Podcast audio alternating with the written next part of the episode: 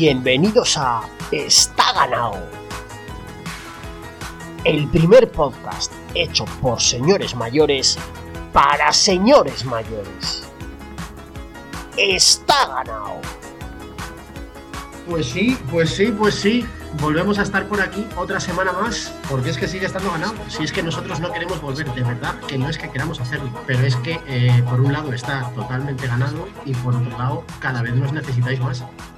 Cada vez nos habláis más, nos escribís más, nos oís más. Y esto ya es un compromiso para con la sociedad, de estos señores mayores que se juntan semanalmente para hacer un podcast dirigido especialmente a señores, señoras, señores mayores y, evidentemente aquí tengo a mi zurda.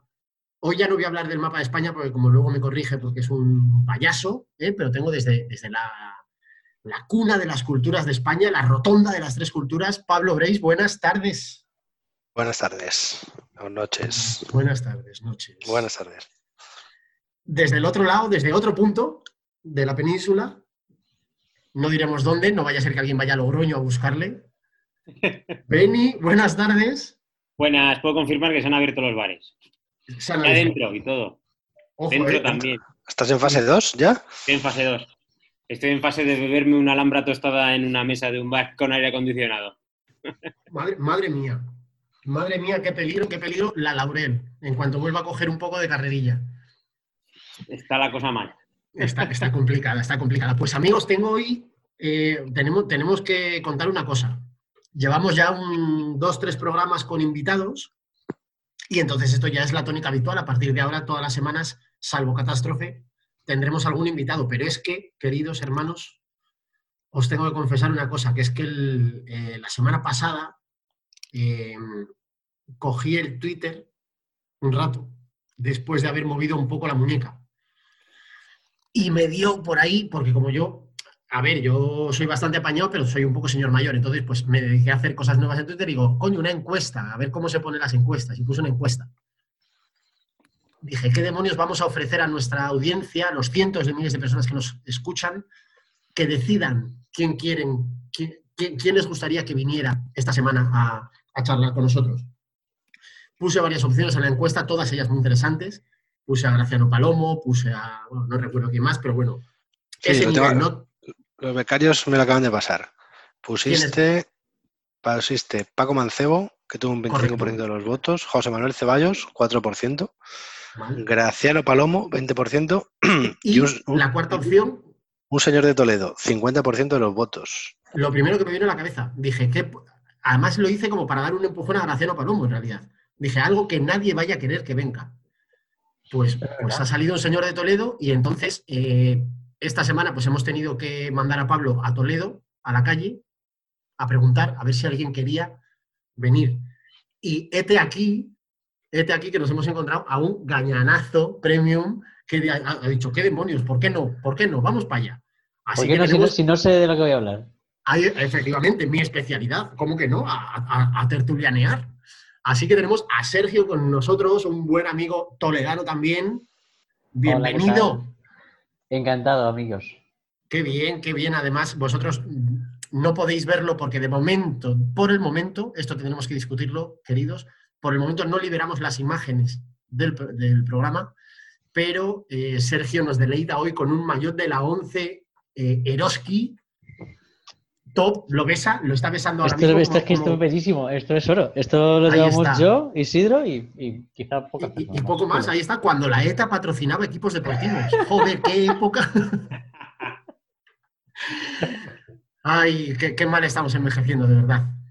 Pero bueno, eh, tenemos hoy un menú curiosote. Además es que efectivamente la camiseta, el mayor de, Sergio viene muy al pelo, muy, muy, muy al pelo del programa de hoy porque, ojo, ojo, Benny se pone el casco, se pone el casco porque hay que ver Hoy tenemos, vamos a empezar ya con, ah, no, no, no, perdón, me iba a saltar directamente a las bicicletitas y me iba a dejar de lado la sección estrella que está causando auténtico furor en, en Internet. Evidentemente ahora, ¿qué es lo que toca? Los becarios. claro, pues claro, no puede empezar a estar ganado sin una conexión directa con los becarios. Pablo. los becarios, eh, bueno, el becario de Twitter esta mañana trabajó muchísimo cuando ha contado sobre lo que íbamos a hablar, la vuelta 2003, Isidro Nazal, y la gente se ha vuelto, se ha vuelto loca. Eh, nos dicen, si le llamáis Dumbo, a mí me vale, una mierda, Nozal. ¿Qué octanaje llevaba Nozal? Eh, luego, es que no quiero, claro, la gente desvela lo que, lo que, lo que va a pasar. No, hay uno que, no hagas spoilers Hay uno que casi adivina el, alegato, no lo ha adivinado, pero está cerca. El alegato, puntos, muchos puntos van a ser puestos sobre muchas IES. Eh, nos hablan de Oscar Sevilla, nos hablan de que si las orejas de Nozal era por lo que comía. Muchas cosas.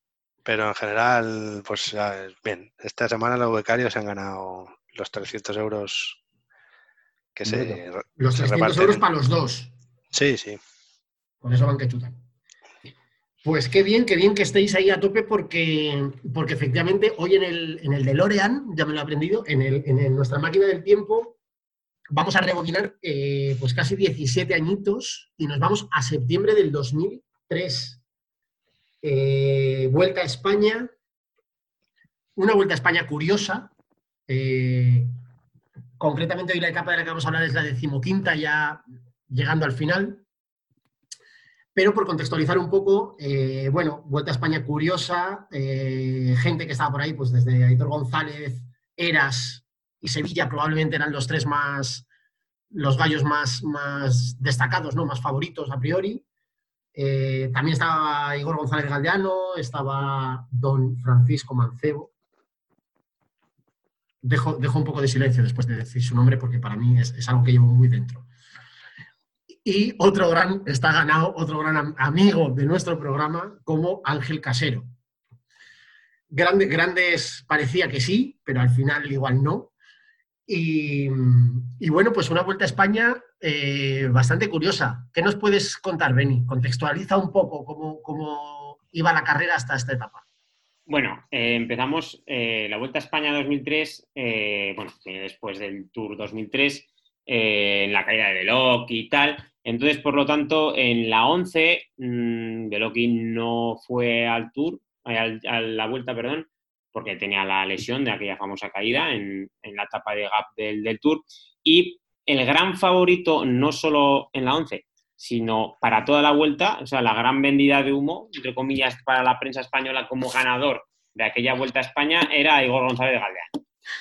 Entonces, eh, todo giraba en torno a Igor González Galdeano, incluso por encima de Eras, ¿eh? porque Eras había hecho un mal tour como Gregario de Astron, no había sido un tour como el de 2002 o 2001, que había sido muy buen, muy buen Gregario de Astron, sino que aquí venía un poco más apagado. ¿eh?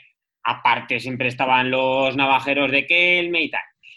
Quiero hacer mención a un episodio de esta vuelta que no hemos comentado fuera de línea estos días, que es la espantada de Chipolini. No sé si sabréis, no sabéis, ¿no? Ay, no me acuerdo, no. ¿No os acordáis? Bueno, no. Eh, Chipolini eh, en ese momento era campeón del mundo. Fue campeón del mundo en 2002 y por lo tanto llevaba el maillot de campeón del mundo en 2003. Y por eh, la vuelta invitó a su equipo, al Domina Vacante, se llamaba este año, el año anterior se llamaba Quasapón, iba con un maillot muy llamativo de cebra. Y, y, el caso es que lo invitó la vuelta con la condición de que Cipollini estuviera en la salida y participara en la vuelta, ¿no? Y entonces eh, lo que hizo Cipollini es decir, pues a última hora dijo, pues no voy. Y entonces eh, la vuelta dijo, pues si no vienes, que no venga tu equipo tampoco. Y entonces lo que pasó es que Cipollini dijo, pues bueno, vengo y me retiro la primera etapa. Y lo que hizo Cipollini fue venir, se retiró la primera etapa y quemó Gijón de fiesta. Desde donde salía la fiesta, la vuelta, es que lo que hubiéramos hecho cualquiera de los cuatro. Don, don, Mario, hijo predilecto de Stagna. No hace falta, no le hace falta un alegato porque no le hace falta. es él, él, es, su propio alegato, es su propio alegato. Amigo de Rocco Freddy, o sea, ¿qué te va a decir? ¿Qué te va a decir? ¿Cuántas etapas ganó en la vuelta? Ganó un montón de etapas en la vuelta. Sí, ganó. En esta precisamente no. No, en esta no, en esta, no, pero en, otras ganó muchas. Y en el Tour también. Y en el Giro tropecientas. En el Giro tiene el récord de etapas ganadas eh, por encima de 40. O sea, Giro una barbaridad. Tuvo giros de 6 a 7 etapas ganadas. Pues muy bueno, bien. Esto, esto, era un, un inciso gracioso al, a la vuelta nada más empezar. Bueno, pues la vuelta empieza, eh, Igor González Galdeano es el gran favorito, pero está aquí que después de una escapada en la etapa 4, eh, Nozal se pone, eh, se pone líder, que es compañero de compañero Igor González Galdeano en la 11, prácticamente un desconocido. Sí que, por ejemplo, saludo aquí a Esteban, a Esteban Peña en Twitter, mercenario, mecánico, etcétera, de equipos profesionales. Me acuerdo que en aquel Mercenario de la llave Allen.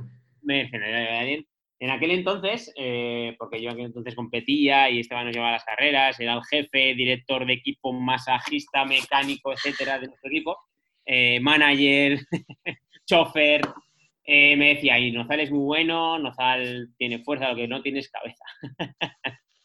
Entonces, Nozal era muy buen croner y sacó en las dos cronos, creo que eran Albacete y, y Salamanca, puede ser, es que no me acuerdo ahora, ¿eh? En las dos cronos con un tiempo bestial, sobre todo a Eras, eh, que ya el año anterior había perdido la vuelta en la última contrarreloj que acaba en el Bernabéu, en el 2002. Eh, y bueno, pasaron los Pirineos y a partir de la etapa 15 Eras empieza a recortar algo de tiempo, aunque a esta etapa que nos incumbe, a la de, a la de Navacerrada que acaba en Collado y Alba, llega con más de tres minutos perdidos en la general con Nozal. Estamos hablando del último viernes de la vuelta. En dos días se acababa la vuelta. Estaba ganado. Estaba ganado. Estaba ganado. Efectivamente, eh, le había quitado dos minutos de los que llevaba perdidos Eras. En esta etapa, eh, Eras en la general estaba segundo a dos minutos de Nozal. ¿Y qué pasó en esta etapa? La etapa era la, es la típica etapa que ponen de Sierra de Madrid. Bueno, realmente Sierra de Madrid porque es bueno de Madrid. Eh, a veces acaba en Segovia, a veces acaba en Ávila, eh, esta acaba en Collado de Villalba eh, y subían Navacerrada como último puerto. Yo personalmente, a la hora de diseñar etapas, me gustan mucho las etapas que acaban en bajada.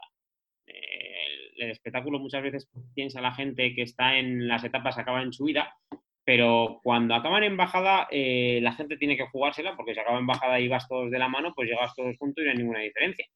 Entonces, eh, Eras en Navacerrada se la juega desde, desde abajo. Y ya desde abajo se ve que Nozal no va.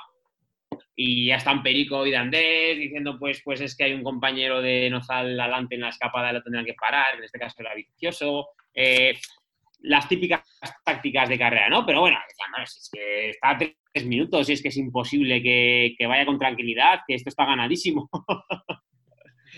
Entonces es cuando pasa lo más curioso, que es cuando eh, vosotros os acordabais del, pasaje, pero quiero que, contéis, como lo habéis visto, el pasaje de Manolo Sainz en el coche. pues yo, es... Perdón, dale, Pablo. No, yo no me, o sea, me acordaba, me acordaba vagamente de la polémica y tal, pero cuando lo he visto he flipado, claro. O sea, está en YouTube y pone a insultar al de la moto, a amenazarle, a, y eso, a decirle que le va a matar y de todo, está, está precioso. Porque se supone que ayuda a Eras, ¿no? El de la moto. Sí, a ver, hay, hay, un momento en que el pelotón va más o menos junto, Nozal empieza a perder puestos, empieza ya, bueno, casi a hacer la goma, está ahí un poco jodido y, y en ese momento Eras pega un tirón. Se pone en cabeza y, y sube el ritmo. O sea, no es tampoco un ataque demoledor, pero bueno, fuerza el ritmo. Y Nozal se le empieza a escuchar decir, no puedo, no puedo. Y en ese momento, eh, el coche de Manolo Saiz, que está en cola de pelotón, eh, en el momento en que el pelotón se produce un corte y ya Nozal se queda en el segundo grupo, eh, Manolo Saiz tira para adelante con el coche, se pone a la altura de la moto de delante del pelotón y mientras el pelotón le atraviesa, vamos, lo adelanta, eh, Manolo Saiz cierra en la, en la cuneta la moto y saca la cabeza de ternero por la ventana y le empieza, efectivamente le empieza a decir de todo. ¡No tenéis vergüenza! Claro, se empieza a cagar en Dios, se caga en la Virgen, le dice que le va a arrancar la cabeza, que, eh, ya se verán fuera y le va a partir la cara y, tal y cual. Fat Balbás en su máxima expresión. O sea, eso es uno de Torre la Vega cuando le deja salir del pueblo. Yo creo que es la primera vez, eh, porque mm, Carlos Andrés lleva comentando etapas cuatro años desde que muere Pedro González. La primera vez que le veo indignadísimo a Carlos Andrés para las tres. Eh, bueno, en contexto, la 11 acaba patrocinio a los tres meses de esta vuelta. Estaba Manuel Sainz buscando patrocinio. También le, ocurría lo mismo a, a Banesto. Bueno, Carlos Andrés, si esto es la imagen que quieren dar para ganar, eh, eh, para ganar sponsors, ellos sabrán. Y Perico intenta poner paz. Sí, sí, sí. Faustino, que es el mecánico de, la 11, que luego fue de. Se lo llevó al contra de sus equipos. Bueno, Carlos Andrés sobre Faustino. Faustino, que no hable, que no es la primera vez que tenemos algo con él. Iñaki Cano y Enrique Rivera flipando. Iñaki Cano diciéndole a Carlos Andrés que no se corte, que hable y que diga lo que es. Bueno, bueno, eh, una locura, una locura de, su vida. O sea, están más tiempo comentando la jugada de, de, de Fat Balbás que, lo que está pasando en la etapa. Estoy muy contento porque yo no, no recordaba nada de esto y cuando he empezado a ver, me ha dicho Pablo, la etapa, la etapa está interesante, ponlo, ponla sobre todo desde la hora y media. Cuando he visto eso, he dicho, pero, pero, pero, que, que, va a haber golpes al final. Digo, joder, yo que había dejado el ciclismo porque me aburría, lo dejé en el mejor momento. Es un show, es un show, pero además es súper chulo volver a, esto, a este tipo de momentos con la ventaja que te da eh, los 20 años que han pasado todo lo que has podido, se ha podido saber después y lo que has podido leer a los protagonistas y tal. Y entonces cuando tú a día de hoy lees pues antes de, antes de entrar en antena, eh, estábamos eh, comentando y repasando esto un poco, y leyendo una entrevista a Manolo Saiz hace, mm, muy reciente, de hace pocas semanas, Manolo Saiz ha dicho de forma literal que Nozal no quería ganar la vuelta, que Nozal era un tío súper inseguro, que era un tío que, al que creaba, causaba ansiedad el hecho de imaginarse siendo recibido en su pueblo, bueno, o sea, un, cagarrutas, ¿no? pero el problema, que se me ha olvidado entrar en el tema antes, el problema de esa vuelta respecto a Nozal e Igor González de Galdeano es que, pese a ir líder con Nozal con un tiempo bastante, con mucho margen, eh, incluso en Pirineos, Nozal está tirando para su líder, que es Igor González de Galdeano, siendo él el mayor oro. Entonces, eso fue una polémica bestial en el Ecuador de esa vuelta. ¿Por qué tienes a un líder tan destacado, eh, que está andando tan bien, que ha andado muy bien en crono, que está andando muy bien en su vida, que la vuelta en condiciones normales sería suya? ¿Por qué lo tienes al tío trabajando para Igor González de Valdeano? Que luego en la última crono además se queda, se queda tres minutos ya en la general. Y lo tiene trabajando Manolo Sainz. Eso fue parte de la polémica de esa vuelta. ¿eh? Eh, Nozal, hay fotos Nozal con el mayor toro tirando de los grupos para Igor González Galdeano. Entonces, claro, eh, luego te dice, te puede decir, no sabes lo que quieras, pero si tú a tu corredor no le das la confianza con el margen tan grande que tenía, si tú no le das la confianza para ganar esa vuelta, es que no te lo va a ganar, obviamente. Mira, nada más, nada más empezar nada, cerrada, se queda Igor González Galdeano, nada más empezar.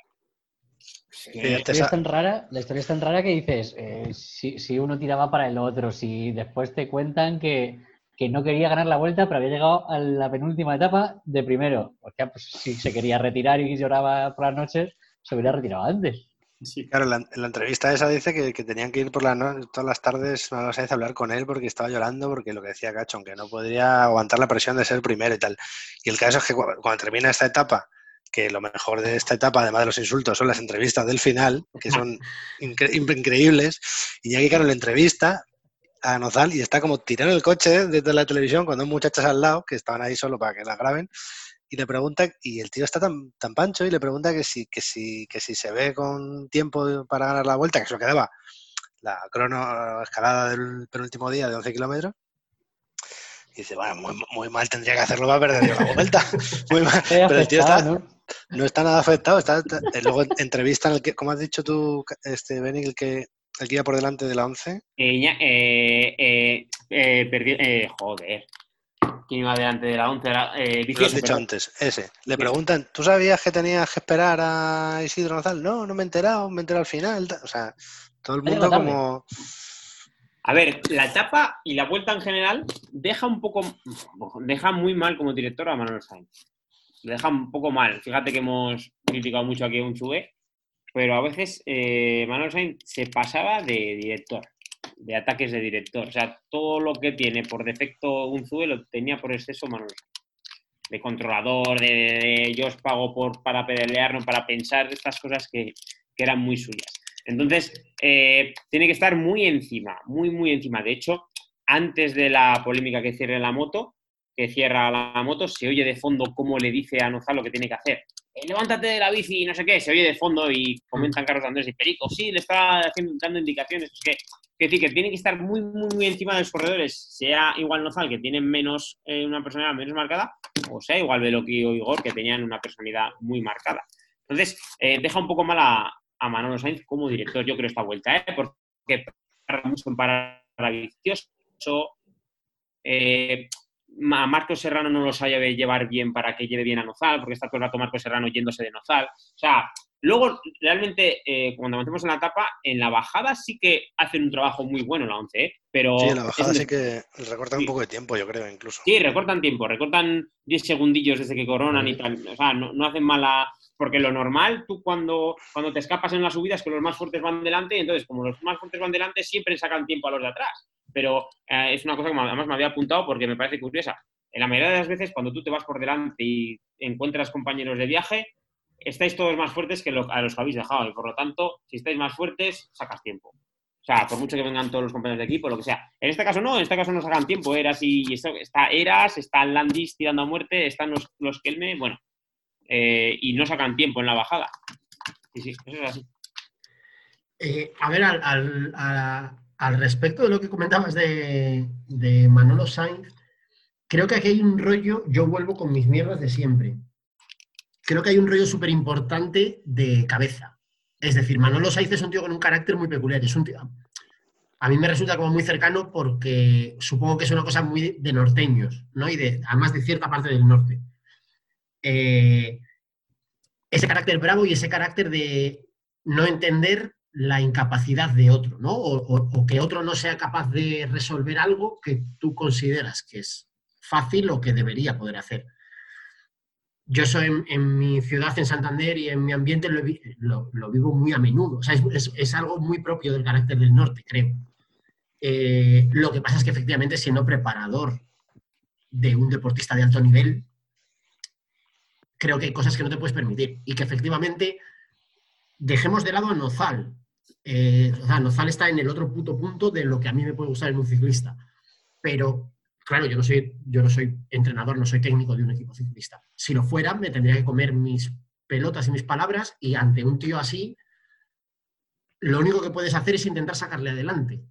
Nunca, jamás eh, eso, sacar la, ventana por, la, por la, cabeza por la ventana y decirle que, que coja la bici de los cuernos y tire.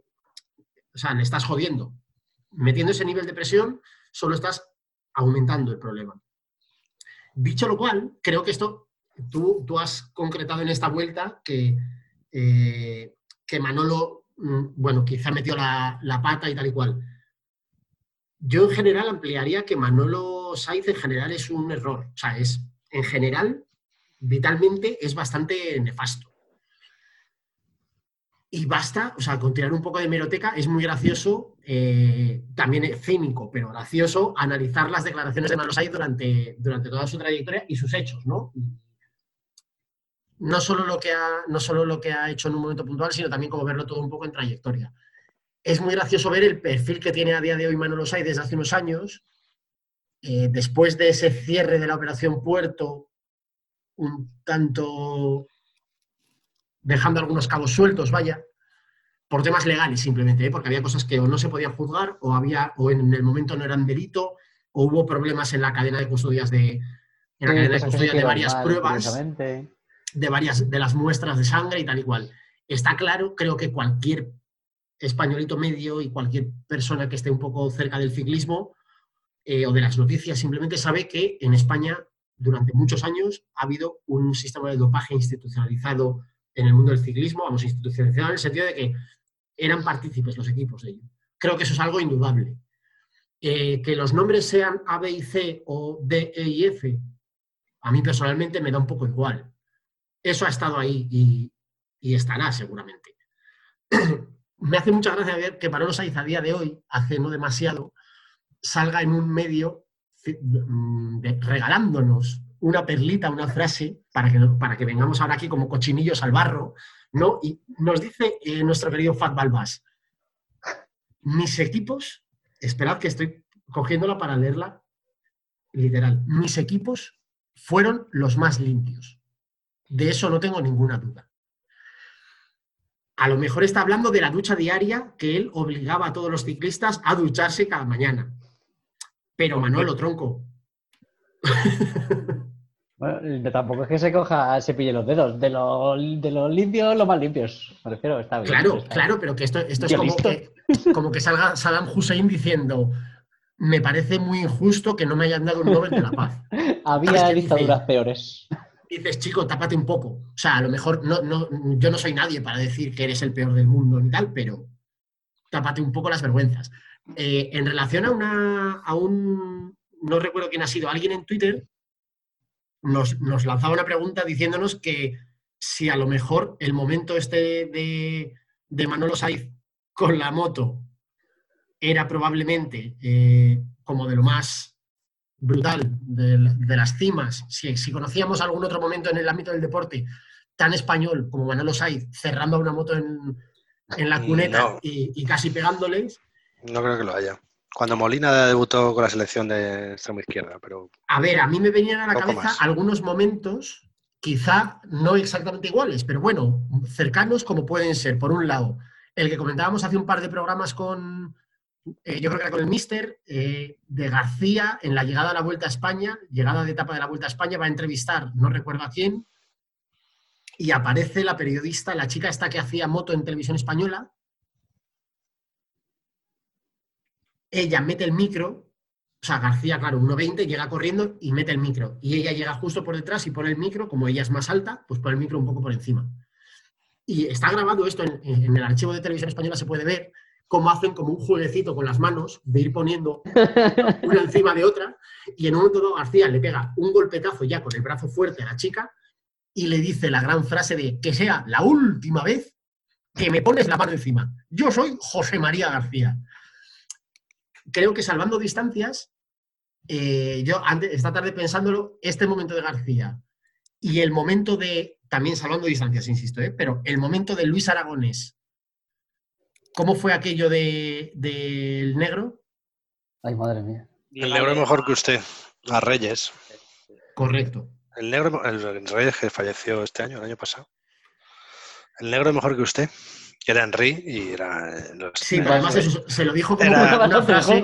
Era mejor, la verdad. Se lo dijo con alguna frase como, como para motivarle, ¿no? Pero sí, era para motivarle, claro. Quedó como demasiado, demasiado violenta, por así decir. Eh, esta tarde, pensando un poco en esto, eran como los momentos así más, más bizarros que se me ocurrían. Bueno, no dejemos de lado esa maravillosa ese maravilloso charla coloquio en la entrada de la LFP, ¿no? De don Jesús Gil Gil y don José María Caneda. Sí, es muy típico. Sí, es un clásico. Que son, pero claro, esos son momentos de show entre, entre rivales. Eso, no es ni deporte. Eh, es que no, no, no, no, no, Pero son momentos, momentos alrededor del deporte. Momentos alrededor del deporte que han sido como muy. Eh, esto es en competición. Raros. Claro, y sobre todo para mí lo que es diferencial es que igual que lo de Luis conectó, eh, bueno, sí que era su, jugador, pero no se lo dice a malas. Quiero decir, no es algo que vaya con intención de o que pueda ofender al jugador. No, no se lo dice a todos, te estás liando, se lo dice a Reyes. O a Reyes, perdón. Bueno, esto, era negro, pero no era ese negro, era Enrique. He mezclado ya de todo, me que sacar aquí a de todo, cojones. Sí, bueno. es que también tuvo, también tuvo lío. También tuvo algo, ¿no? Claro, sí, que... también tuvo algo. Pero eso. Eh, efectivamente. pero eso que, no fue tan algo tan, tan violento, realmente para mí, la, o sea, las escenas de Manolo Sai, fuera de que nos descojonamos y que es muy gracioso, si yo me pongo en el pellejo de Nozal, joder, esto como decía un señor mayor de mi pueblo, esto le pasa a un cura y se caga en Dios. esto es para... Tiene que, tiene que afectar, ¿sabes? Tiene que, tiene que ser jodido. Y efectivamente creo que habla muy mal de, Manolo, pero por mucho que lo intentes, y lo siento, pero no, hace años me propuse no irás jamás una palabra amable de esta boquita hacia don Eusebio. que aunque, aunque sea el polo opuesto, pero don Eusebio por omisión acaba siendo exactamente el mismo cáncer. Pero, pero bueno, es un, es un momento efectivamente, bueno, más está ganado que, que esto, esto es el está ganado puro y duro. De hecho, me flipa, eh, creo que lo comentaba antes Pablo, me parece que una de las cosas más definitorias de Nozal es esas declaraciones que hace cuando ya ha perdido tiempo. Pero bueno, eh, le preguntan que si él se ve con, posibilidades todavía de, a falta de la, de la crono final, de llevarse la vuelta y tal. Me, flipa esa, esa inconsciencia casi infantil. ¿Sabes? Como diciendo, a ver, yo, bueno, o sea, que me puedo quedar paralítico mañana, pero en principio no creo que vaya a perder la vuelta. Mira, palabras textuales, que me he hasta la chuleta, ¿eh? Bueno, luego comentamos de la casposidad del, momento visual, porque... Sí, con las muchachas al lado y tal. Luego hablamos de la casposidad del coche, las dos azafatas y tal, pero, en comillas, eh, le pregunta a Carlos Andrés, eh, ¿qué tal? No sé, ¿Has perdido algo de tiempo? No sé qué. Y dice Nozal, bueno, hay que dar algo de espectáculo. Luego. Eh, Decían que da vuelta la borría. Luego le dicen, bueno, eras, te ha atacado pronto, no sé qué, igual has hecho mucha exhibición en el Puerto de los Leones. Y dice Nozal, se han puesto violentos desde abajo. Hijos de puta. Eh, luego eh, le pregunta, claro, como hemos dicho antes, la etapa acababa para abajo. Está buena, está muy buena lo del plato, ¿no? Está muy buena.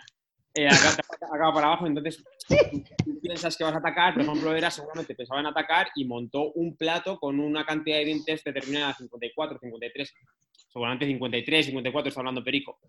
Y va y Perico, como eh, Perico es un ex ciclista, en aquel momento solo hacía 10 años que había dejado el ciclismo, como era contador, y todavía se interesaba por esas cosas, ahora le, suda la polla, no van a engañar.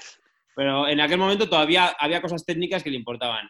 Y le pregunta Perico a, a, Nozal, bueno, ¿y qué, plato habéis montado? Porque realmente habéis aguantado bien en la bajada. No sé el plato que llevaba. Al que le sopla la, al, que le sopla la polla a Nozal, en realidad. Sí, sí. Escúchame, un tío que es croner, un tío que un croner sabe el mínimo detalle de su bici. Este tío volaba en contra del crono, ¿eh? No estamos hablando de cualquier cosa. Bueno, a ver, yo eh, estoy, llevo, esta tarde, la última, el último cacho de la tarde y sobre todo el rato antes de, entrar en antena que hemos estado comentando eh, la etapa y sobre Nozal y tal, entra por curiosidad a ver el palmarés de, Nozal, que sabía que era, eh, bueno, pues como, como, el plato de una familia pobre de Eritrea, pero no sabía hasta cuándo. es muy bonito, no solo es que sea pobre, sino que Nozal tiene una ventana de competición, una ventana temporal de competición de cuatro temporadas, cinco pero bueno, en 2005 ya abandona la vuelta, o sea, ya está hecho unos zorros. Y 2001 es el primer año que corre grandes, que también es bastante anecdótico. En realidad tiene una ventana de tres años. Estoy o sea, prácticamente seguro, o sea, yo ya prácticamente, en mi cabeza, a partir de ahora va a ser una verdad, que Nozal en realidad era un actor, no era ciclista. Es un actor al que contrataron, Manolo necesitaba a alguien y fichó a este chaval para tenerle tres años las entrevistas estas son, son oro, o sea que... Estos detalles, de tanto lo del plato como lo de todo esto, es como si has, has pillado a un estanquero de Palencia y lo has metido ahí de repente. ¿Sabes? Y el tío, ¿qué plato? ¿Pero qué plato me dices? O sea, eso nadie, o sea, una materia de 12 años te sabe decir algo. O un bloguero cualquiera. Queda lo mejor, queda lo mejor. Que bueno, como ves, porque Perico, vamos a hablar claro, Perico, a falta de dos kilómetros de la etapa siguiente, cuando Eras le mete 1.40 y que le quedan 15 segundos para darle la vuelta y claramente Nozal va a perder la vuelta, Perico todavía dice, veo muy difícil que pierda la vuelta Nozal. O sea, bueno, pues le pregunta a Perico el día anterior, claro, el día de Collado Villalba, cuando todavía había perdido un minuto 20 segundos, le pregunta a Perico, ¿cómo ves lo de ganar la vuelta? Y le dice Nozal, tengo margen suficiente, muy mal se tiene que dar. está, ganado, Tendría que hacerlo fatal para no ganar. también. también. Qué maravilla, qué maravilla. Quiero aprovechar que tengo los apuntes para hacer un a todo nuestro Twitter ciclista y simplemente voy a decir nombres. Ah, joder, me gusta eso, una, lista, una lista. No, una lista random de nombres de equipos. Eh, mira, Milanesa Maya, Rasmussen, Dominaba Cance, Paternina Costa de Almería, Frigo, Jeque, Baqué, Alessio, Fonac, oh. Pereira, Sevilla, Simeoni que gana la tapa, Valverde, o sea, tela, ¿eh? O sea, nada más con todo esto que nos pueden hacer un podcast ellos. Me gusta mucho, me gusta mucho también que eh, Valverde, súper joven, sube al podio con chanclas, todavía se subía con chanclas, y luego la entrevista igual con las dos muchachas, las pobres allí en el coche, Iñaki Cano, le pregunta, porque el Valverde de todo esto está cuarto o quinto, luego al final hace tercero, y le pregunta si tiene, si cree que, cómo se ve para entrar en el podio y tal, y dice, bueno, hay gente por delante, no sé quiénes son. Pero lo tengo apuntado, tío. Eh, bueno, eh, ¿cómo ves lo del podio? Porque claro, está Igor González Galdeano delante tuyo, eh, mm, está por ahí Mancebo, dice, sí, bueno, está Mancebo, está Galdeano, y bueno, hay gente ahora que no me acuerdo. gente ahora que no me acuerdo. gente que ahora no me acuerdo. Claro, es como si a todos, es como si a todos les, diera completamente igual la vuelta. Eso ha ido a pasar el rato. Claro, pero esto, esto en Valverde es muy comprensible porque Valverde, 15 años después, sigue siendo igual. Quiero decir, Valverde tiene tanto ego que no le queda mucho hueco para ver a los demás. O sea, el ego como que ya le llena los 360 grados alrededor y, le da igual. Pero esto ya es una actitud, quiero decir. Yo estoy seguro que Valverde es así, plenamente, es plenamente consciente de esto. Pero me hace mucha más gracia que estas declaraciones, antes hacíamos la coña, de que estas declaraciones de que hay gente por ahí que no les conozco, también lo podría haber dicho Nozal. Seguramente Nozal tampoco conocía a la gente que estaba por ahí. me han puesto un maillot que parece ser que soy el primero y no sé muy bien. A mí me han dicho que me suba a la bici y que deje pedales. Hay un señor gordo en el coche. ¿Una mala hostia? Yo tengo que hay, hay un señor gordo, un señor gordo que va en un coche amarillo que me dice que, que tiene para adelante. Que te pago para pedalear, no para pensar. Me da miedo el señor gordo y entonces obedezco. Lloro por las noches. Pobre Nozal, pobre Nozal, que, que, que, paga fantas, ¿no? Que chichinago, que dice mi madre. Lo que pasa es que, a ver, em, fuera de las risas, que está muy bien, que aquí básicamente venimos a reírnos, pero recapitulemos un poco. Eh, más allá de esta etapa, que efectivamente, pues Nozal ya se empezó a ver que a lo mejor no estaba tan ganado, aunque él no lo sabía, que es lo más grandioso de todo. Eh, ¿qué, ¿Qué, más pasó? Teníamos una crono por delante. A ver, eh, acabamos un poquito como. Comentamos un poco esta etapa, que no lo hemos comentado para nada. Eh, Eras atacaba desde abajo en agua cerrada. lo intenta varias veces. Valverde sale a por él hasta que se queda Nozal. Hay un poco de descoordinación en la 11, porque en la escapada por delante de Eras están Landis, esta que era del equipo de, de Eras, está Vicioso, que era del equipo de Nozal, al que no le mandan parar, está un poco contra y Perico, y está Simeoni, que es el que gana la etapa.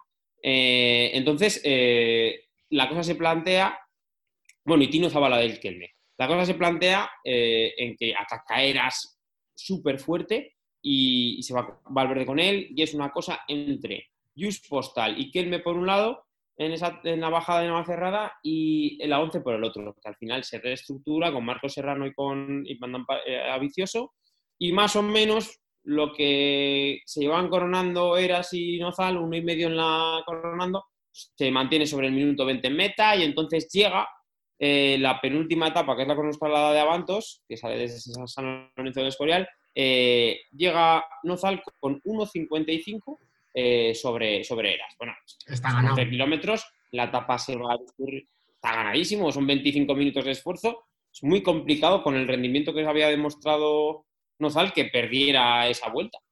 Y este aquí que llegamos a, la cronoescalada y de hecho está por ahí Mariano Rajoy. Una cosa. Buenos días, chavales. Oye, Isidro, Isidro, veo que lo tienes ya ciclismo, ganado, bla, ¿eh? bla, bla, Bueno, increíble. o sea, está amuleto, amuleto para, para Eras, porque dice que dos años antes está también en la etapa que también gana Roberto Eras. Y se lo cuenta, luego en el podio le hace así, me Rajoy con la mano, y le está contando la película de que dos Sí, años antes le- también sí, estuvo. sí, sí. No se nos oye, va- pero ¿Nos puedes confirmar. Beni? Le da el mayo, el mayo toro a Eras. ¿Nos puedes confirmar, Beni, que Mariano, antes de la crono, ya le dijo a Isidro, oye, eh, Isidro, esto nada, ¿eh? Esto ya está hecho, ¿eh? No hay problema.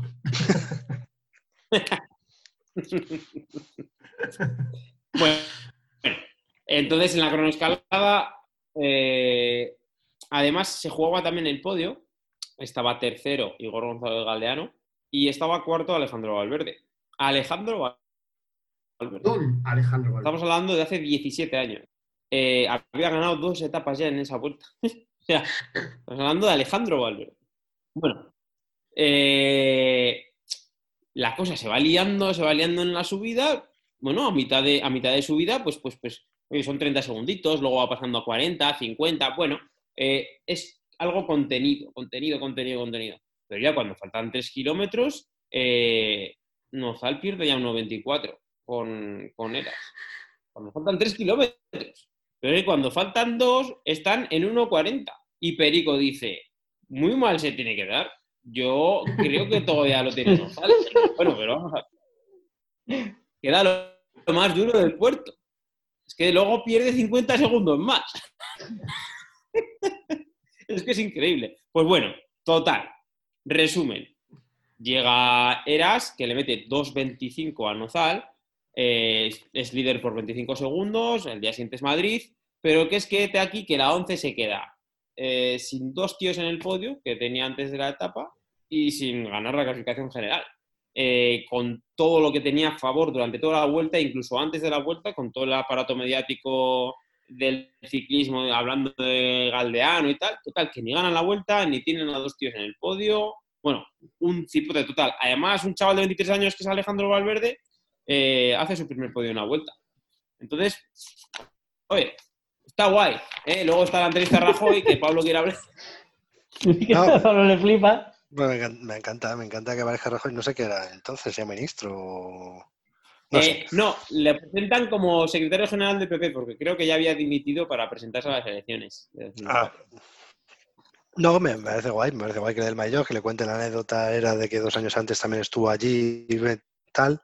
Iñaki que no le hace la misma entrevista a Valverde otra vez y le pregunta, ¿qué vas a hacer en el futuro? ¿Vas a hacer cosas guays? Y Valverde dice, sí, no sé. De algo. Le pregunta, Ojalá Roberto ganar algo grande. Ro- Oye, yo quiero ganar cosas. A Roberto Eras le entrevistan y a Roberto Eras también parece que no le importa nada haber ganado la vuelta. No, Yo no, estaba no. esperando a ver si entrev- entrevistaban a Nozal. Entre- entrevistaban a Nozal, pero no, a Nozal no le entrevistan, es una pena. No, Porque a lo mejor estaba celebrándolo, yo Eh, qué sé. Roberto Eras lo entrevistan y, y es como si no hubiera ganado nada. O sea, como, bueno, pues aquí, pasar por aquí, no sé, aquí mandó un maillot, pero aquí estamos, chavales. El único que quería ganar la vuelta Eh, era. queremos era Iñaki. hablar- El único que quería ganar la Queremos vuelta en hablar los realidad cuatro. era el gordo. El único, el, El único. único. Queremos hablar los cuatro del formato de entrevistas de esa vuelta. Bueno, eh, hem- hemos hablado offline eh, de que para mí este, esto, hora de radiodifusión, eh, es la concentración de toda la casposidad de todas las vueltas a España de aquel entonces. Pero si queremos tener una imagen es cómo se hacían las entrevistas en aquel momento. Aparece el ciclista encima de un Ford Focus, eh, despatarrado encima del capó, dos azafatas, una izquierda y otra derecha, y Iñaki Cano preguntándoles.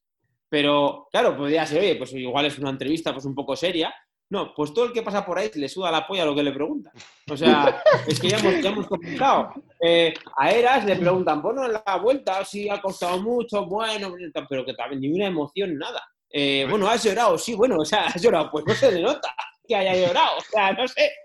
Había ganado si el, vienes de llorar la vuelta. minutos, ¿no? Oye, pero ya Sí, saliendo, eh. un poco, saliendo un poco de la coña, si me dejáis, Eh, lo que comentabas de Eras, Benny, eh, también es otra cosa que he estado pensando estos días. Puede tener algo que ver que la época en que, el momento en que Eras se va a US Postal, se encuentra con que no es el gallo principal. Y Eras yo creo que es otro tío que en su cabeza él es él podía haber ganado, tenía muchas más vueltas en las piernas de las que ha ganado, o vueltas más importantes, a lo mejor. Ah. Hombre, si va yo postal con Armstrong, ya sabía que no iba a ser el principal. Claro, pero, pero puede haber, hay un rollo de frustración o de, o de rollo hermano pequeño, ¿no? De me dejan ganar un también poco te digo, También te digo que se decía que cobraba 300 millones de pesetas. Se fue al Just Postal, la cobró 300 millones. A ver, eh, yo entiendo que a él le metieran. Eh, a mí me gustaba, no es como corredor no me gustaba, eh, ni como persona no me, no me encajaba, pero sí que bancaba un poco a Eras eh, en su momento. Y le había metido un poco de pájaros en la cabeza para un tour. Yo creo que para un tour era, y menos con Astro. En en su equipo, no. Y también le, le supieron camelar en Just Postal, como diciendo, oye, si falla un día Astro, estás tú? No sé qué, pero luego realmente, menos el Tour 2001, un poquito el 2002, 2003 es que pasa desapercibido totalmente en el Tour. Sí, que hay caídas, que no sé qué, vale, pero tú si vas realmente de segunda espada, eh, te protegen más. Y yo creo que él estaba muy quemado, de hecho al año siguiente ya se va, porque el 2003 es su último año. De hecho, en la entrevista eh, habla un poco bien de Just Postal, pero tampoco es con una emoción muy grande. O sea, ya veremos, no sé qué. Se, lee entre líneas que no va a seguir en Just Postal. Eh, porque esos tres años que ha estado. Sí. Como cuando damos la vuelta a ese De hecho, el año siguiente, efectivamente. Al año siguiente se va, al año siguiente se va con Fado Albás. O sea, ahí está, ahí está, se va con Fado Albás y el que se vuelve a repetir esa escena tan bonita de Eras y, Don Isidro, a partir de hoy yo le voy a decir Don Isidro. Eras y Don Isidro en cabeza de pelotón, pero esta vez Don Isidro tirando de Eras. Precioso. Como compañero. No, no sin querer, sino. como el año anterior, en realidad, ¿eh? Cuidado. Sí, pero esta vez el, mayor lo llevaba Eras. Le estaba preparando, le estaba preparando la vuelta, joder. El, mayor, el lo llevaba Eras, no, no falta. Yo, como, recogiéndote el guante, eh, eras gana cuatro vueltas. Es que, ¿cuántas vueltas más quieres ganar? ¿no? no estaba para un tour y yo hubiera intentado el giro, siendo escalador como era él. Pero le faltaba un poquito. A ver, eh, ganó, ganó su etapa en el giro el día siguiente. Creo que fue el día siguiente que, de que el día mismo que eliminan a Pantani, que, bueno, que eliminan, que expulsan a Pantani. Eh, yo hubiera intentado, intentado más el giro, ¿eh? También yo creo que le faltaba un poquito personalidad para el Giro. Él se sentía muy cómodo en España y en Italia es otro mundo. A la hora del Giro, otras emboscadas, otro... España también, ¿eh? España tiene su idiosincrasia para, para la, su vuelta, ¿no? Pero Italia para ganar a los italianos es muy complicado. Pero yo lo hubiera intentado porque el Tour no era, no era un hombre Tour, en mi opinión. Pues estoy muy de acuerdo con lo que cuentas. Pero, pero, esto no nos podemos olvidar de que tenemos, tenemos tiempos que hay que cumplir, ¿eh, amigos, porque llevamos ya un buen rato el que se merecía este gran momento de bicicletitas patrocinado por Fat Balbás y por Don Isidro.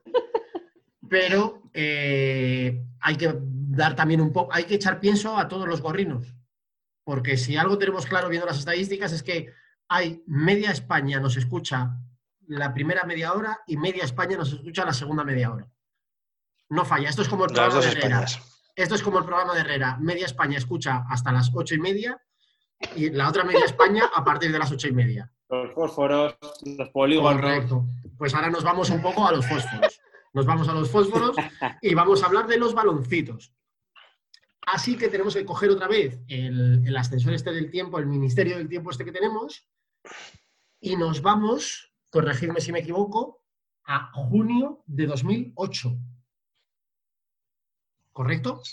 Sí, ahí estamos. Junio de 2008, eh, ya han terminado las competiciones eh, nacionales, eh, un poco antes de tiempo respecto a otros años, porque este año hay Eurocopa.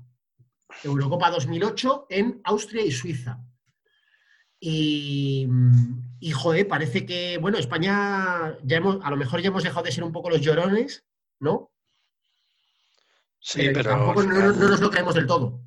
No, no sé, yo desde luego no me lo creía. Ya en cuartos de final, porque en las Eurocopas, bueno, ahora sí hay, pero entonces no había 16 avos, pasaba de fase grupos a cuartos, y era Italia, que venía a ser campeona del mundo, y era un está ganado de Italia, yo creo.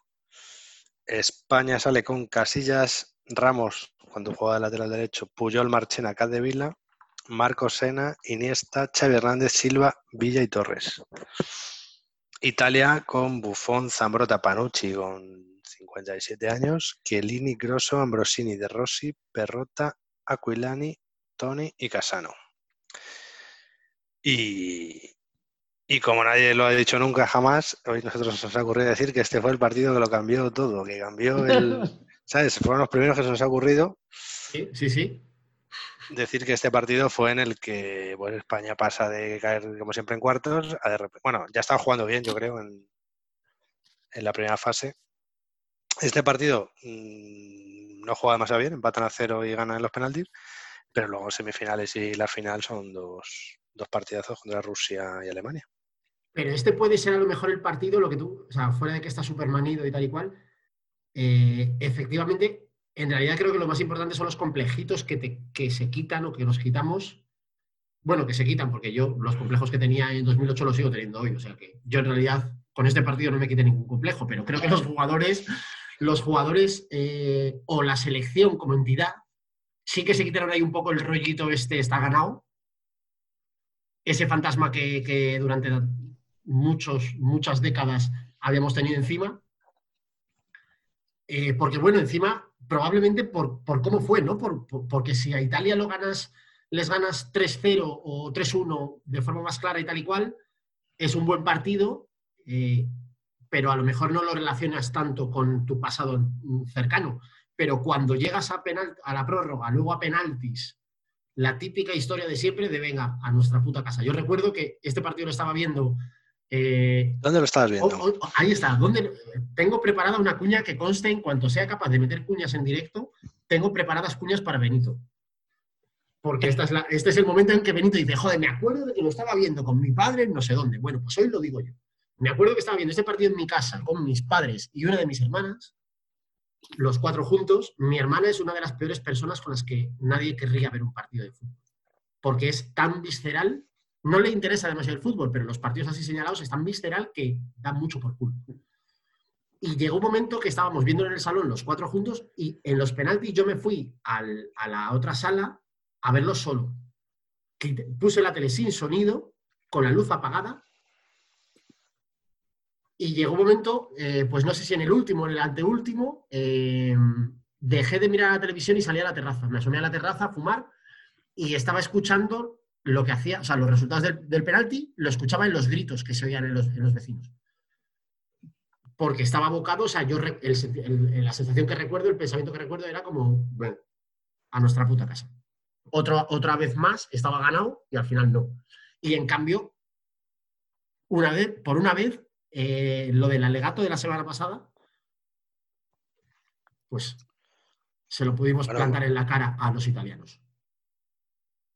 Bueno, habla que hablen Benito y Sergio ¿dónde lo vieron. Yo lo vi en casa de Sergio. No me acuerdo del, no me acuerdo del partido, me acuerdo de, me acuerdo del final, de después la fiesta y tal, y, me acuerdo de la final. Pero de este partido prácticamente me acuerdo de verlo allí, pero no me acuerdo pero del partido, no me acuerdo. He escuchado yo muchas leyendas de, cómo se vivió aquel partido en casa de Sergio. Pues yo no, pues me las, me las podías contar, me encantaría que me las contaras porque yo, en cuanto los 90 minutos acabaron, yo no me he enterado de nada porque a, mí me, daba completamente igual lo que pasaba después de los, de los 90 minutos y eso estaba perdido. O sea, si era imposible que ganáramos nada. A Italia, después de no, haberle, no haber tirado ninguno de los dos a puerta prácticamente, eso, eso, era, eso estaba perdidísimo. Pero puede ser que en tu casa se escuchara quizá la, expresión, una vez que ganó España, pasó eh, la eliminatoria, quizá alguien desconocido emitió un grito del tipo a comer polla o algo así, podría ser, por ejemplo. El chuparrabo de Chema, claro, claro. Eh, el chuparrabo de Chema es maravilloso. No, digamos identidades, por favor. mientras, Mientras No, hace ce- el- celebra los goles mm, haciendo corte de manga al- a la televisión. Y, y durante los himnos también. Durante el no himno del, no equipo rival, durante el himno del equipo rival siempre eh, hace peinetas, como decía Luis Aragonés, que por cierto, no es alegato, pero Luis Aragonés eh, echó a Siempre- Raúl, Siempre Salgado y compañía y ganó esta Eurocopa. A mí, bajando un poco al partido, bueno, el partido y a la Eurocopa en general, ¿eh? Eh, a ver, no es un alegato, pero es un... eh, yo soy del Barça, ¿eh? Ojo. Eh, al final, ¿cuántos hay jugadores había del Barça? ¿Tres? ¿No? ¿Nada más? Pues de los que hemos dicho en la alineación, Xavi, Iniesta, Puyol y luego ficha- fichan a Villa, pero después. Pero en 2010. Eh, el, tema es, el tema es que eh, esa selección que jugó tan bien venía con nada más tres jugadores del Barça y venían de una temporada malísima. Eh, en Champions les echa Manchester United con un 1-0 guarro, pero realmente una temporada muy mala. Eh, quedan terceros en liga, me parece. Es que no sé. Eh, Sabía hacer una Sena Eurocopa de la hostia, ¿eh? A hizo una. Cazorla. Santi, Eso eh, era maravilloso. Sí, pero, pero yo, a pensando en los alegatos, que luego vale alegato, pensaba en estas cosas que está diciendo Benito, que luego, la- claro, lo que queda, bueno, y, y jugaron bien esa Eurocopa, ¿eh? No, pero, pero mm, Luis Aragonés, unas, unas semanas antes o meses antes de la Eurocopa, decía que su equipo era Albelda y 10 más. Lo que pasa es que el Valencia ficha a no, mm, eh, no sé por qué se pelea con Albelda, no tengo ni idea de por qué. Con Albelda, con Sí, con tres, Con ¿no? tres. Con- sí, bueno, eh, con Cañi. No, El caso- No, joder, con. El caso es que Albelda no juega, no juega ni un partido en el Valencia y entonces no le lleva a la selección y lleva a Sena, lleva a Iniesta y que luego los pone y gana. Ojo, que, que tiene Bueno. mérito, pero que luego el fútbol también son pues estos momentos de suerte. Es que a esta Eurocopa se llega de la repesca. Sí, aquí se llega muy, muy llega de la mal. repesca. Pero sin, pero sin embargo, sin embargo, cada partido era mejor que el anterior. Menos Sí, el de sí. Italia, por cierto. Y, y de hecho, en, en la fase de clasificación creo que se pierde contra Serbia, ¿no? En, en casa, en, no sé, en el Bernabéu, en el Calderón, o, o se empata. O sea, No eh, algo nefasto. O sea, querían echar a Aragonés, Raúl selección. Sí, sí, claro. Y si llega a perder esta. Eurocopa, si llega a perder esta Eurocopa, Raúl habría vuelto. el ambiente era muy raro. Eh, eh, hay que analizar también, a mí me gusta, vamos, el partido es un 0-0, eh, sucio, tal. Yo del partido no recuerdo nada de nada. Hay que analizar, mediáticamente, hay que analizar cómo de contra estaban todos, absolutamente todos los medios de Luis Aragonés y cómo en semifinales y luego en final le hacen unas entrevistas masaje tremendas de, de alucinar, de alucinar. O sea, yo eh, los, lo ve- veías en las entrevistas y digo, qué hijos de puta, que hace nada, le estaba poniendo verde al hombre.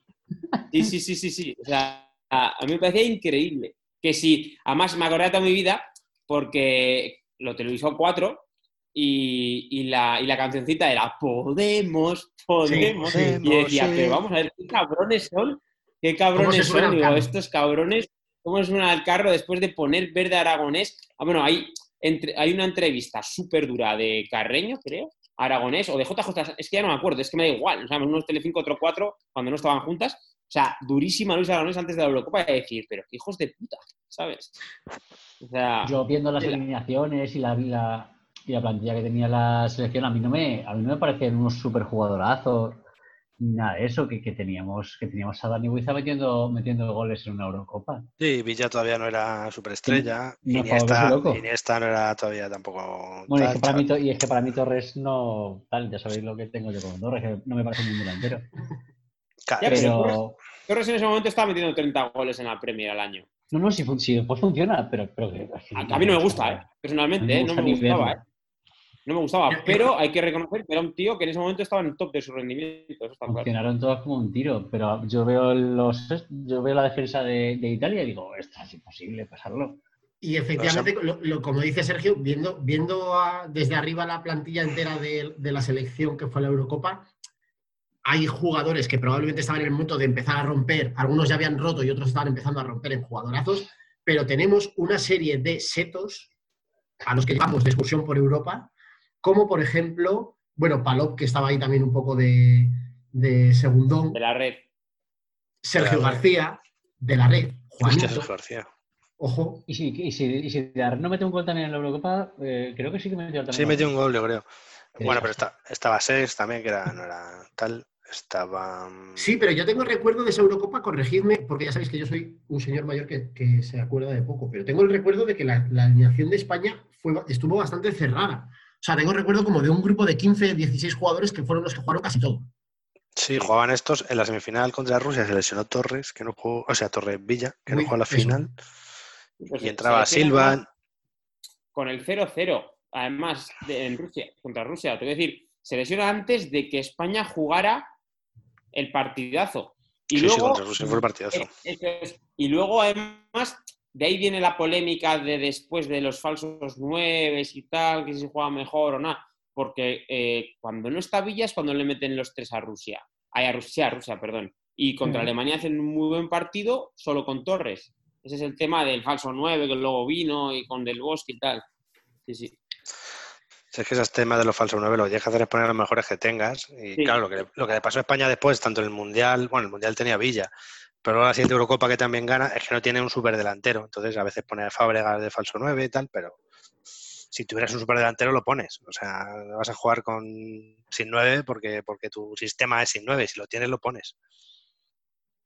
Así es. Bueno, siguiendo un poco el orden temporal que habíamos planteado, efectivamente, en cuartos eh, sudamos todos como chones contra Italia. Por una vez pasamos nosotros en los penaltis. Y a continuación, en semis, nos encontramos con Vladimir y sus amigos. Contra los que habíamos jugado en primera ronda, si no recuerdo mal. Eso es, eso es. Y en primera ronda les habíamos ganado. ¿no? Jugaba muy guay. y de ahí había jugadores que después no han llegado a ser jugadorazos. Arsabin. Pero era un puto equipazo. A mí me parece En Rusia elimina, creo, en cuarto, yo creo, Holanda, que también está jugando muy bien. Mm. y a Rusia les habíamos metido en, primera fase, si no recuerdo mal, un 4-1 y en cuarto, o sea, en semis, perdón, lo que contaba un poco Beni, que el partido empezó trabado, parecía que no, que estaba la cosa, que temblaban un poco las canillas pero sobre todo en la segunda parte, eh, bueno, regó. Empieza a llover y ya empiezan a jugar como, vamos, como cohetes. Eh, a mí, por ejemplo, así para referenciar, a ver, estoy seguro de que prácticamente todos los han visto, ¿eh? Está el informe de Robinson de la Eurocopa, que está bien, pero está luego el reportaje que se hicieron con grabaciones de la federación cuando están en el vestuario. Ese sí que lo habéis, no sé si lo habéis visto o no cuando les dice a los jugadores en la final, ¿no lo, no, habéis visto? Las charlas, las charlas de... las charlas. El de las charlas está muy bien. Cuando les dice qué decirle a los árbitros, que le llamen por su nombre. eh, a Joseph le llaman por su nombre. Y eh, cuando... sí, sí, sí, Todo el mundo recuerda la semifinal, yo también siempre la he recordado como, como, el partidazo de esa época y seguramente de los mejores de España y tal. Pero cuando se murieron los Aragones pusieron la final contra Alemania y la primera parte le da un baile eh, muy serio a Alemania, ¿eh? Solo le mete un gol, pero. En la final hay palos y un larguero y su puta madre. Eh, la final mola. Lo que pasa es que es, pues es igual que Italia, que a Alemania no le vas a dar 3-0. No, claro, es que además de, no confiar en los cuartos con Italia, en las semifinales también pensaba que íbamos fuera y la final yo pensaba que tampoco. En los cuartos aposté, pero en la final podía haber apostado que perdíamos también por lo que fuera mi casa o lo que, lo que me pusieran delante. ¿Y no? El, el tema es con Italia en cuartos, que es lo que, que llegas a, penaltis con los italianos y te da igual que seas España que seas Brasil. O bueno, Brasil le gana, le gana un mundial, ¿no? Pero ya se me ha entendido. O sea, tú llegas con un 0-0 a los penaltis con un equipo italiano y ya sabes la que te toca. Además, con un equipo italiano de vijarránganos que eran y estos son muchachos. Sí, campeones del mundo, venían de campeones del mundo. Y recién campeones del mundo dos años antes, o sea, que es que no. Y ya sabes que te toca palmar porque seguramente tu mejor jugador va a fallar el penalti, el quinto penalti y te vas a ir, para casa. El pobre Huiza lo falló y se pudo llorar, pero luego falló de Rossi, no sé quién.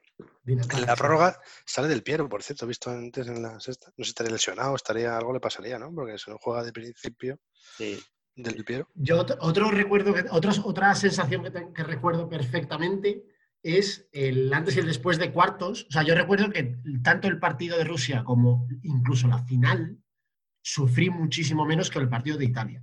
O sea, esto fue un poco, como decía un, un amiguete mío de, que en aquella época parábamos mucho juntos, después de ver el partido de la final, de haber ganado España, estábamos por ahí bebiendo para celebrarlo, y me decía, joder, lo de hoy ha sido como cuando sales un sábado, pero ya has follado, igual has quedado con una chavala esa tarde y has follado, y entonces sales, que si te echan otro, un jabalí por delante, para adelante. Pero ya no es esa, ¿sabes? Ya no vas con el culo apretado como presionado de tal.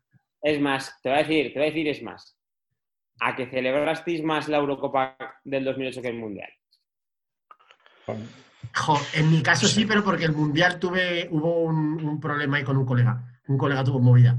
Pero sí, sí. Pues, además de eh, eso, sí. Eh, fue más alegrón. Ah, es un mundial, es un mundial, ¿eh? que no te digo que no. Eh, pero por la novedad y porque pensábamos que no íbamos a ver ganar nunca nada a la selección española, eh, yo la locura de la Eurocopa no la recuerdo. La locura de, por lo menos en mi ciudad, Logroño, no la recuerdo, pero vamos, eh, yo me acuerdo que quemé el, pito del coche. Hay gente que se subió para celebrarlo. Sí, sí. Fue, evidentemente fue una antes y un después. Luego, efectivamente, como decía lo que, lo que comentabas, Benny, posteriormente hemos vivido otros momentos parecidos, pero esto probablemente sí que fue generacionalmente algo que, bueno, lo que hablamos en algún otro programa, pues en la época de Indurain, cosas que, tú luego has, vuelto a ver ganar tours a, Contador o a otros corredores españoles, pero también cuando tienes una época así, y eh, el comienzo de esa época siempre es como la, bomba inicial, que es mucho más intensa que las que puedan venir a continuación. Pero, pero bueno, esto fue una selección que tuvo por lo menos seis años, ¿no? Desde por cuatro. hasta el. Cuatro. Desde ¿Cuatro? Eurocopa, Eurocopa. Ah, bueno, sí, perdón, perdón. Hasta, Eurocopa, hasta, Eurocopa. hasta el 12. Correcto. Yo estoy mucho más tranquilo ahora que volvemos a perder tranquilamente. ¿eh? A mí me gusta más así. Hombre, perdiendo se aprende además. Si es que la, derrota, la, derrota, lo tiene todo. Nos, nos emperramos en ganar, ¿para qué? Si sufres más y luego para nada. Así que, por una vez, queridos amigos, parecía que... No, no, no, de hecho no es que pareciese que estaba ganado, al revés. Parecía que no estaba ganado, pero al final sí estuvo ganado. Fíjate, fíjate lo que pensaría Fat Balbás viendo esto en su casa. Isidro Nozal, Isidro Nozal ni se enteró. Isidro Nozal no se enteró de quién ganó. hay que poner, hay que poner el antecedente, ¿eh? Teníamos, ojo, 94, nos echa Italia con el codazo, con lo de Salinas que falla y tal. 96, penaltis contra Inglaterra. 98, el retazo. Joder, eh, qué bonito. En el 2000, falla el penalti Raúl. Raúl. 2002, penaltis contra Corea. 2004, eh, te, gana, Portugal en el último, eh, en el último minuto, en el, último, en el partido de, liguilla que te echa. O sea, veníamos de, 2006 eh, que te echa Zidane que lo íbamos a jubilar. Vamos a jubilar a Zidane. verdad! O sea, esta generación, o sea, si hay algo que marca totalmente, son esos penaltis contra Italia. Absolutamente. Totalmente de acuerdo.